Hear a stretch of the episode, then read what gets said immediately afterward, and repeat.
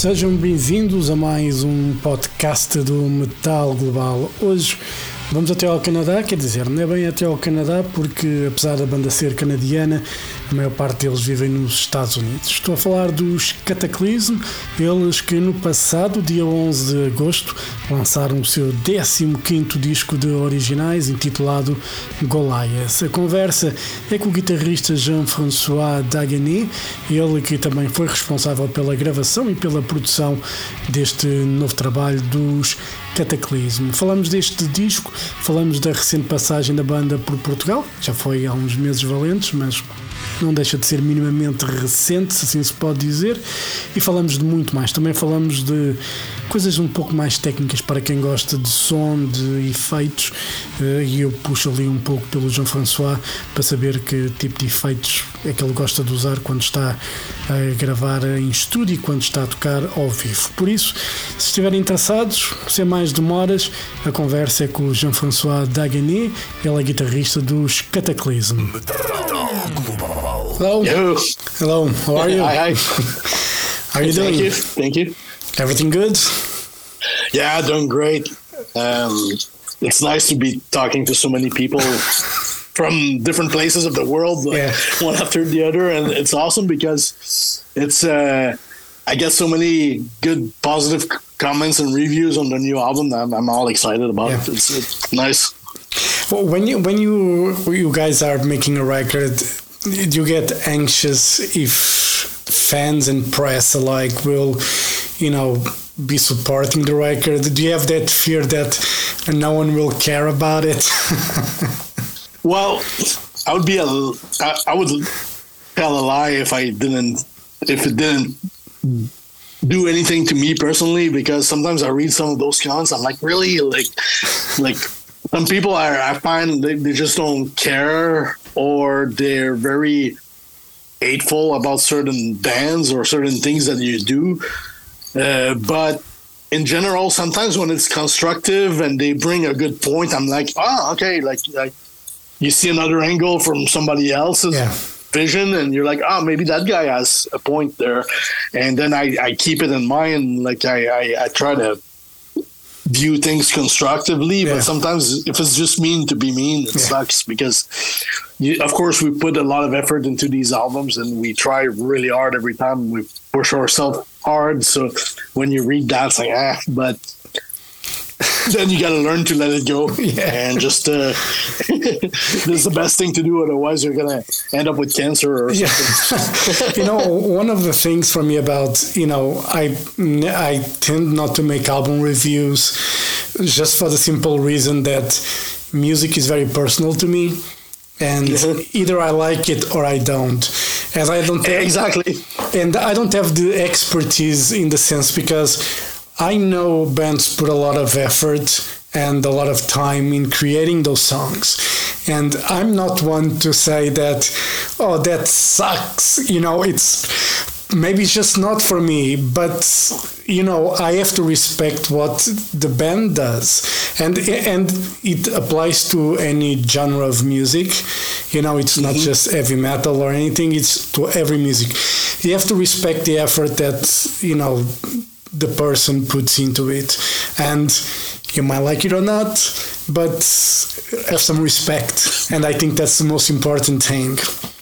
yeah because i mean artists are still very human Yeah. and uh, there's a point where like you might not like a certain genre or a certain style of, of, of especially in metal it's so broad even just metal in general there's Yeah.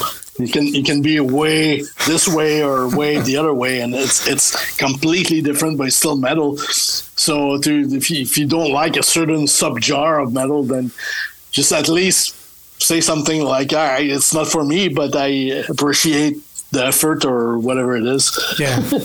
and when did you guys start? Because you guys released the previous record in 2020, just, you know, pandemic time, which was Right. probably the craziest. I, I don't, you know, mankind has lived, you know, throw out some crazy shit, but I think that 2020, 2021, it's probably there on top of the craziest shit that ever happened to us. I mean, I mean, no, nobody expects the world to stop, and yet there it is. The world has stopped, Yeah. and you're like, wow.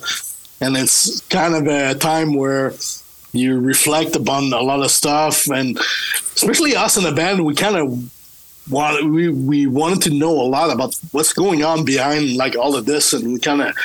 Me and Maurizio and I went a bit crazy down the rabbit hole, trying to listen to all kinds of crazy conspiracies, and then some stuff are really out there and you're like, nah, it can't be. But then some other stuff, you're like, eh, is it? Could it be? And then you you look for more deeper explanation, and it's it's insane when you start connecting the dots. And a, a lot of these little things, I think we put a little bit somewhere in, in this new album. And the theme of Goliath was really about like that, like the little guy fighting this big beast, Yeah. whatever the beast is, and it's like there's a point where it's it's just they're gonna do whatever they want to do, and and if the world stops, it stops. And but the important message is that you have to try to question and and see what's going on, and see if we can push back somehow all all of these crazy things, and and that's that's the message behind Goliath. Is is I think all of us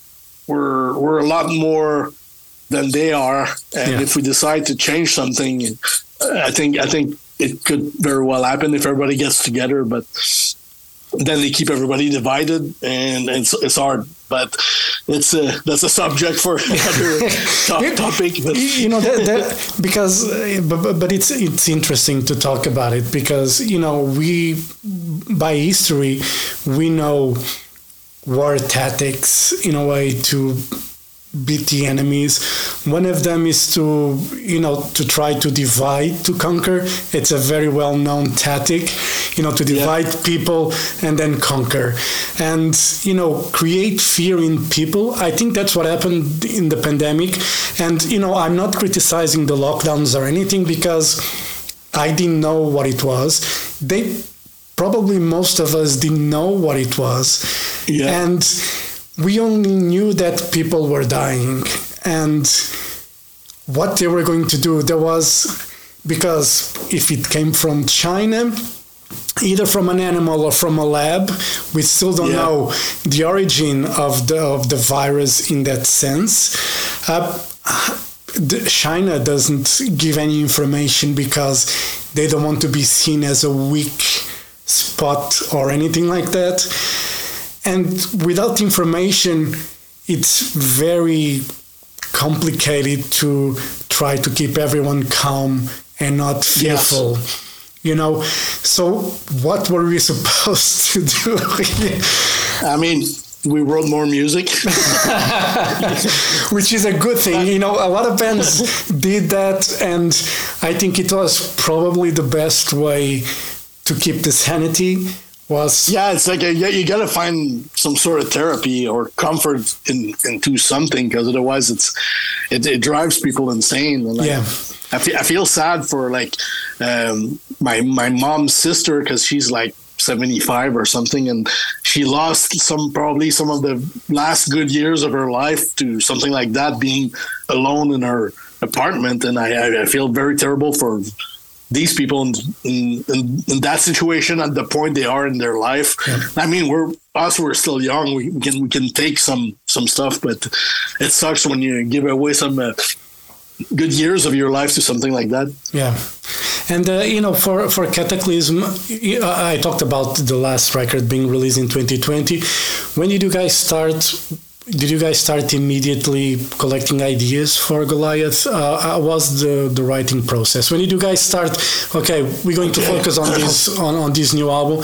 When did it all start? Is Well, we had we changed drummers um, after the last record of Unconquered. Uh, things things kind of went south a little bit with the with our, our last drummer Ali, and we, we we had we for a little while we we had no drummer, and but there was no touring, so it, it kind of worked itself out. But when we found James. It was kind of cool to actually just go back out on the road and play like promote the the, the the unconquered record, but at the same time just to get to know each other musically and, and personally, see if we would get along, which we did, and we really we really enjoy playing music together and spending time together. So I think that led to eventually starting writing music and and we only started I think uh, I'd say about like last summer. Uh, we did a tour in the US with Deicide in August, uh, last August, and then we came home, and then that's when I, I picked up my, my guitar and started putting riffs together. So it was kind of like a four or five month thing of, of work for this record, but it was kind of like an everyday work. I, I, I was really into it, and when we first started putting piecing music together, that, that's all I did. Like it's like I put my life on hold and just did this for like four months or five months that that we were into it, and it was kind of a challenging, but at the same time very spontaneous and very uh, very therapeutic, I guess. So it was a, it was a good thing. Thing got pieced together fairly fast, and before we knew it, we had like 10 song structures and they were all pretty good. So we're like, okay, this, we got something here. We just had, took the time to work each, each song to their maximum potential, yeah. or at least in our opinion, we, we, we tried to work them as, as good as they could be. And uh, when we knew it was ready, we went to the studio, recorded everything. And then uh, when we left, I think we left for tour in end of January because uh, we did this long tour with Soilwork all over Europe, yeah.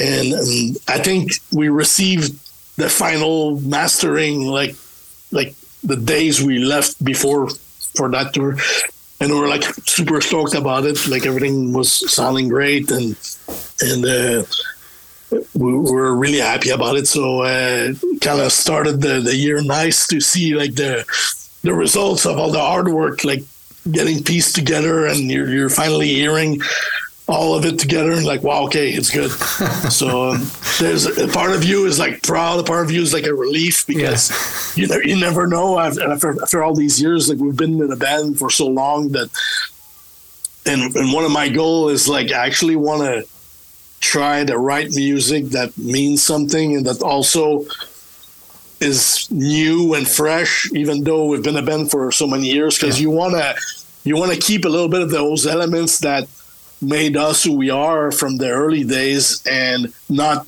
not completely turn your back on those and you want you want those in there. But at the same time i don't want to be that band that puts out 15 records and every one of those records sound the same. Yeah like I, I like all the records to be different and you want to bring some new elements to it and i think we succeeded in doing that. So i was very proud of that uh, part myself and the boys as well because everybody was kind of super committed and gave 200% and and it's it's scary sometimes because we're not always in the same frame of mind frame when yeah. it comes to all that. Like sometimes we'll start a record and one or two guys are into it, but the other two are kind of eh, like like they're.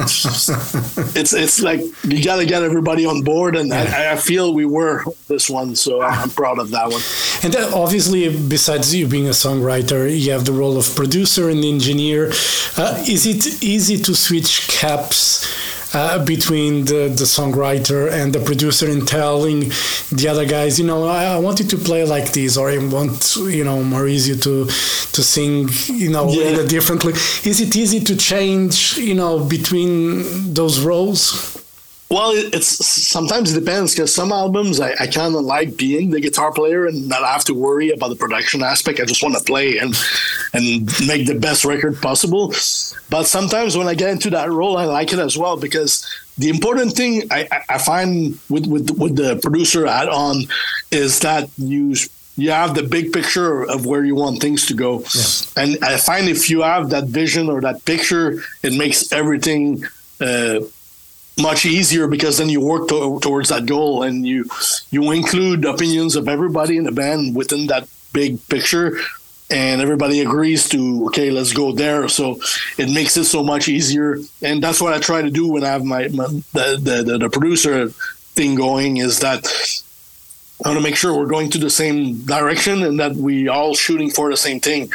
And by doing that i think it makes makes everything much more smoother, and, and then you you know where where you're off track. Because sometimes you're like, okay, this is too left field. Uh, Yeah. It doesn't fit where where you're going. So you're like, you cut it out from the start so you don't waste your time on Yeah. certain things. Because sometimes it's what happens. You're like, okay, maybe I want to try Explorer over there, and then you start going and you waste like a couple of weeks trying to achieve something that doesn't materialize at the end. And Yeah. I find when you're working on an album, to some extent, it doesn't matter, but to some extent, time matters. Like you want to get it done within a certain amount of time. And if you start going or like in too much crazy places, you- end up with not being not very productive. Yeah. So you have to kind of keep keep the troops within that circle of productivity, and I, I guess that's a big part of the the producer uh, role. Yeah, and when when one of the band members try to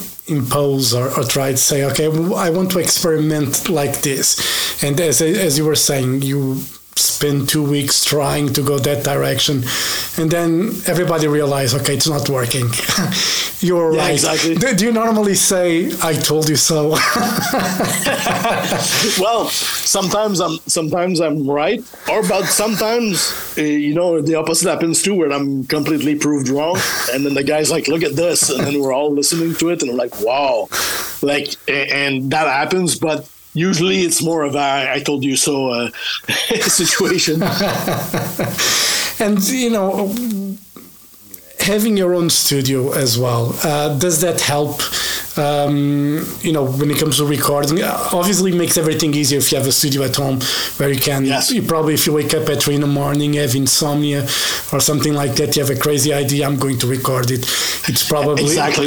it's probably easier. But um, for Kataklysm how does does it work well having your own studio? I know you guys record in different studios but the main work is done in, at yours i think. Yeah. So how, how is it working uh, in your own studio Well, I like it because it's like I'm I'm being in my own kitchen and I have my own set of tools to to prepare the the, the soup. Like that, that's how I see it. So I. I because everything I, I own in my studio is, is is because I like the way they sound. I like the way they work.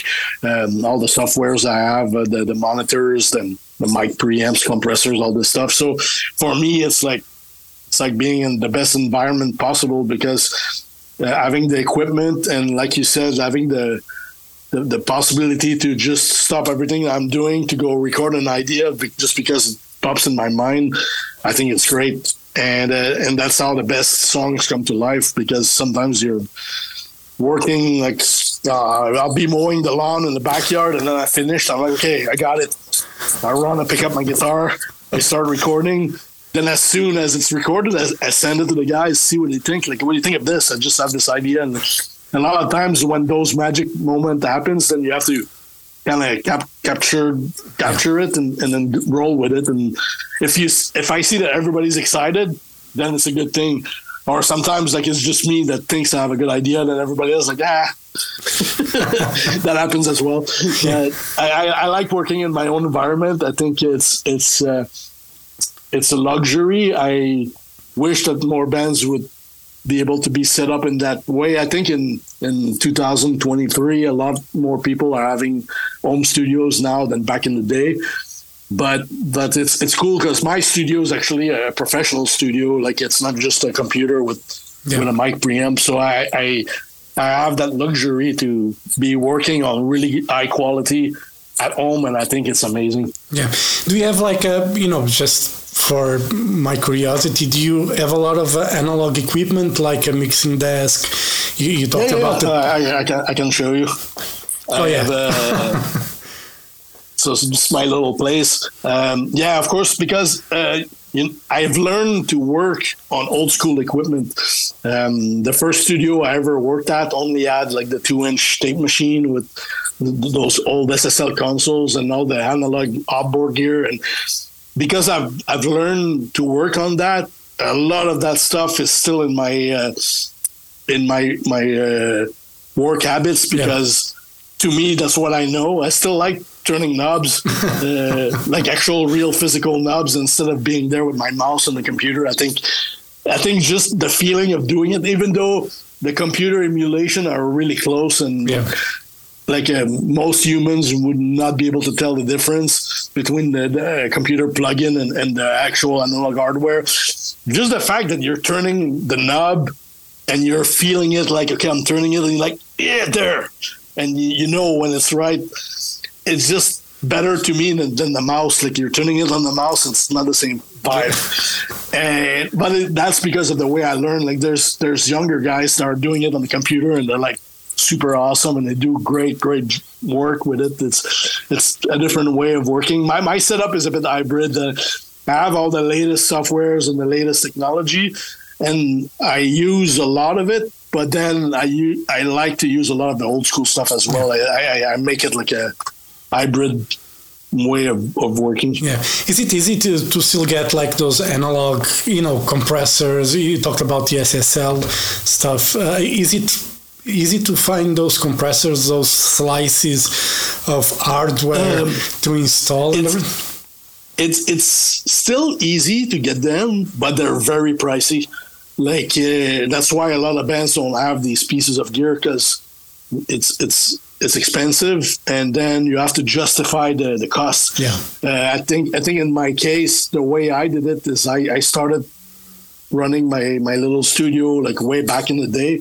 So everything I have is an accumulation of me buying a little bit of gear every year, and then uh, saving a bit of money. I'm like, okay, I'll buy a, a badass compressor today, and, and then then I, I own it. I'm like, yeah, I, I have it home, and it's it's great, and and that's how I built my little. Uh, uh, studio and being 30 years in the business and now between the albums and the tours i get to work with smaller bands or other bands and, Yeah. and uh, also that brings a little bit of an income and what i do is like luckily with Kataklysm the income is is good enough for me to live on and pay my bills so every bit of money that comes in from working with a band in the studio i take it and i buy equipment with it and I, I and it's just for my personal pleasure. It's not to make things like super big and I'm like, hey, look at me, I got this huge studio. It's it's it's more something I'm passionate about. Yeah. And I, I collect some of the stuff and some of the piece of gear is stuff that I worked on on uh, in a big studio when I started. And I'm like, one day I'm gonna own you. And then I find it online. I I, I I I buy it and I have I have someone that's really good in electronic, like opening it up and make sure it's clean and, and Yeah. well working and all that. And it's expensive and pricey, but I, I don't know. Maybe I'm just dumb putting my money and stuff like that. But but I, I, I like owning it. I'm a bit of a collector as well Yeah. of, of some of these things and. And perhaps one day, if I don't want to do this anymore, it's going to be worth some money, and I can sell it back. But to me, it's just collect having it myself in my own place. I find it's it's awesome. Yeah, and you know because as you said, like there's plenty of plugins like from Waves and stuff like that that can mm-hmm. emulate any compressor, any tape machine, anything. You know, you can get. there's a plugin for everything. Yeah, yeah, they, they, they made they made everything that's available out there. There's a plug-in version of it somewhere, and usually it's pretty good. So like I'm I'm not gonna knock it down. I think Yeah. it's a great te- technology. It's just a it's just a vibe thing for me. I think music for me it's a lot about emotions and feeling, and just the fact that you're doing it with knobs. uh, With, with the old equipment, I, it has a, a vibe just of working on it, and I think that you can kind of hear in the end result of everything. Because you know with the analog stuff you know even if it's a, an amp a preamp um, you know whatever you can there is a slight difference in the sound i think you, you know i I've used I have Pro Tools I have Okay. I have plugins even though I don't I just I'm just I just like sound you know I'm just Yeah. curious and I like to see you know what's the deal about you know the J37 tape machine you know what Yeah. what what was the all the deal and I like to explore that because uh, when I record my radio show sometimes I just like to put like a that J37 plugin in the final in the mastering just to give a bit of a warmth that no one no one will notice I know. Yeah, but it's I just do. a little. Uh, it's a little detail. Yeah, but I know it's there, and I know there is a very, very slight difference in the sound. But do you feel a, a big enough difference when you're working with analog compared to digital? Well, the main difference I find is like, uh, especially with compression, I I, I think analog an analog compressor. Uh, if you know what a compressor does, you you'll feel it like you you'll feel the elastic of the sound going like like this, and that that movement. I, I don't think they can quite replicate it with the with the digital stuff. It's gonna do exactly the same thing, but you're not gonna feel it the same. It, it's it's I like it when if you put an uh, an analog compressor on, on on your old mix and you see it, you feel it going like this, and then you really feel the music. And to me, I uh, I get excited about Yeah. it when I, I turn it on because what I do is a lot of the time I'll work in the computer, and then when it's time to add it in the chain, then I put it on. I'm like, yeah, oh yeah, and I, I, I, it's a feeling thing, and I think I, I really notice a difference when when it comes down to EQ. It's a bit different because EQ is just like you're gonna try to fine tune certain things. So maybe the analog is a little more dark, which could be good in a sense because sometimes when you hear any everything too precisely, Yeah. it's, it's not it's not pleasant. You want to have a little bit of a, a blanket, a Yeah. comfortable blanket over the sound, and I think that's what analog does. Uh, whether you use like a, a good mic preamp or a, a good EQ, and you have that, that comfortable blanket on top of the sound, and then when you if, if you use the digital stuff, it's completely pure and it's like in your face Yeah. right there. Which for certain things it's it's great, but you don't want everything like this because then you don't know where to place it and how to piece it. But again, like some younger engineers don't have a problem with it and they do it and it sounds amazing. It's it's just it's just the, my preference and the way I see things.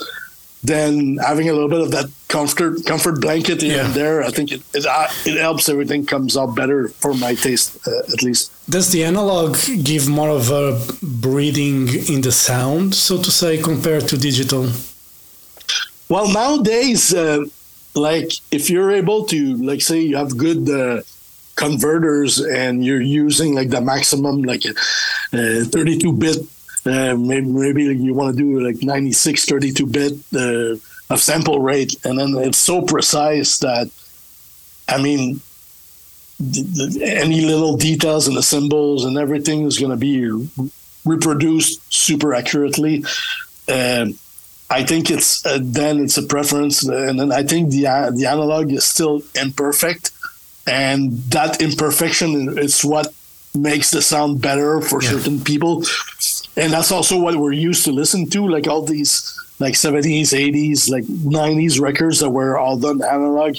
We all love those records, and and that's because of the all those imperfections make it great at the end, and then in the digital world, everything is so precise and perfect. You can't really knock it down Yeah. for not not sounding good because it sounds great. It's it's it's amazing. Like, but being too amazing sometimes it's it's a it, it's a thing. Like you want. I, I know for me, it's uh, like you want a bit of that grit, or like a, it's like an old muscle car. Yeah. Uh, you want to drive an old muscle car, you want to hear the engine, and everything's kind of a bit weird because it's old technology, but the, you really feel it and you, you love driving it. And I find it's the same with with the analog musical equipment. And then for the live setting, how does it? Uh, because obviously, analog, uh, digital these days makes everything easier when it comes to traveling. Uh, It doesn't. You probably don't have to pay to carry the amps or the heads and everything. Um, how, when you play live, how does it? Uh, how do you prefer to to to use? Do you use a digital system or do you have like still analog stuff going on? And, uh, again, I do a bit of an hybrid thing. Um, I like the digital uh, stuff for my uh, my own tone that goes to the front of house, just because because of the convenience.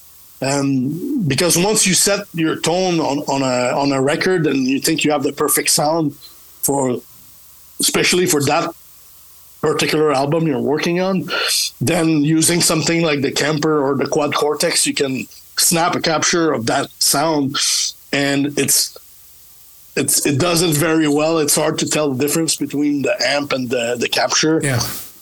And once you captured it, then it's super convenient to bring that with you all over the world. And you just go to a a concert, you plug in your thing, and it sounds like the record in five minutes, and you don't have to think about it or have your engineer coming in with mics and try to find the perfect mic placement with the like the perfect EQ and all that. That you you done that work already in the studio, so you just have to carry it with you. And I find that really uh, awesome compared to the way things were, let- let's say, 20 years ago, where you had to really work it to make it good and it's it, it has merit in some ways, but I, I find it allows me to focus on the show Yeah. more than the actual gear and the sound because then you don't have to worry about it. You know it's going to be good, unless the PA where wherever you're playing sucks. That happens as well. But in the most case, it's still going to be the best sound you're going to get out of that PA if it's direct. Yeah.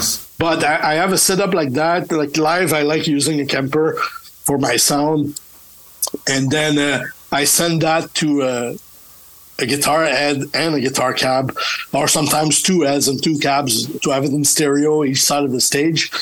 And then that's my monitoring on stage for, for me and for the guys because that's again that's what we know and that's what Yeah. we feel comfortable with. Yeah. We like to have loud, loud amps on, on stage. It's kind of like a uh, a motorhead moment Yeah. where everything's like super loud, but that's what we know and that's what we like. So we still do that, but that sound that we have on stage, it's strictly for us. Yeah. And the the sound that the fans get in the front is it's the emulation from the Kemper from the studio sound that we had. It's a, it's a capture of that. Yeah, you know, I, I ask that, and, uh, and I, I know we're running out of time, but it's because sometimes when you when I see a band playing in a club or something and they use all digital, it's kind of weird because if you're in the front of the stage, there's no Yeah. amps, there's nothing, and sometimes you know you hear like a slight guitar sound coming from the side, and then you just hear the voice and probably the drums. Sometimes, Especially especially bands that plays with all the in ears. yeah, exactly. Like they, they they all hear themselves perfectly, but everybody else in the room are like no, i- So- it's kind of weird, you know. It's we're like a bit old school in that sense. Like uh, we like the amps cranked Yeah. to ten on stage, and then that way everybody has a good vibe in, uh, uh, uh, in the club and on stage, and then the the, the digital stuff is for the, the the broader PA for yeah. so so if you're if you're that guy that sits in the back of the room and listen to the show, you're gonna be like, wow, it sounds really good. Yeah, If you're that person in the front, then you get a lot more of the real amps and the, like you said, the, the the real drums like goes over like the if we have triggers or things like that, you Yeah. hear the real the, the real acoustics. Uh, and I think it's a cool blend as well. yeah. And uh, you know, just to wrap it up, you know, Goliath is coming out soon. Uh, Forty minutes long. I think it's one of those perfect albums to play from start to finish. Um, Oh, did you guys did you guys think about that when you put an album? When especially it's not really concept, but there is a concept connecting the song somehow. But is it something that appeals to you to play an album from start to finish? Well, it's it's a goal of us to whenever we work on a record to actually try to have no like dull or boring moments. And by that I, I mean like it's good to have dynamics. You can have like really heavy parts and then go into something super soft to break it off, and then you you come back heavy again, like you you get a punch in the face with those dynamics. I think it's great, but we definitely try to have no boring parts and to cut those out. Like we hunt those when we have uh, all the songs are starting to uh, to form and, and look like we have like structures and all that.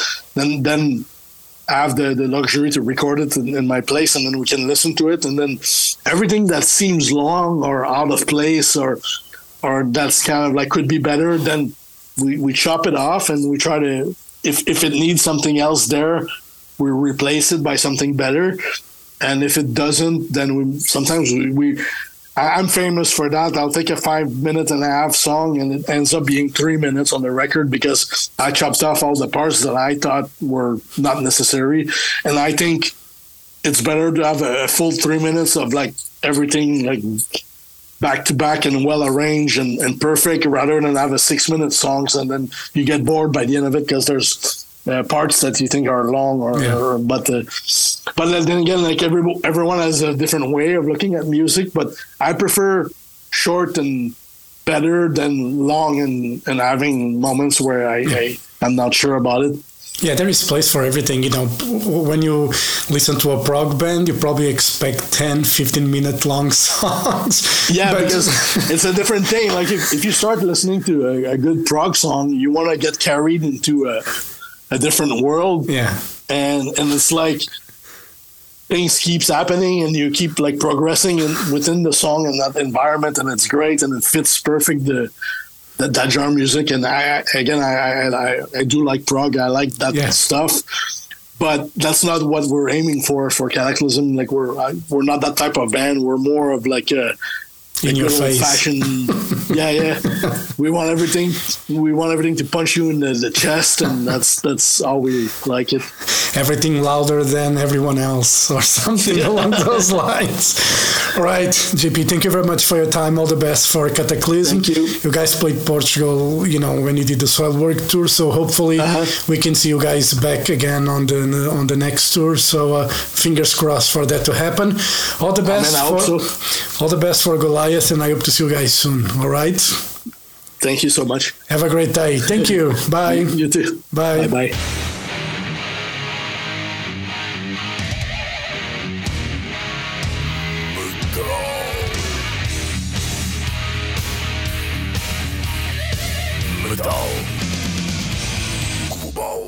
Metal Global eh, foi a conversa com o guitarrista dos Cataclysm, Jean-François Dagany, para falar então sobre a novidade Goliath, o novo trabalho dos Cataclysm, que foi editado no dia 11 de agosto pela Nuclear Blast Records.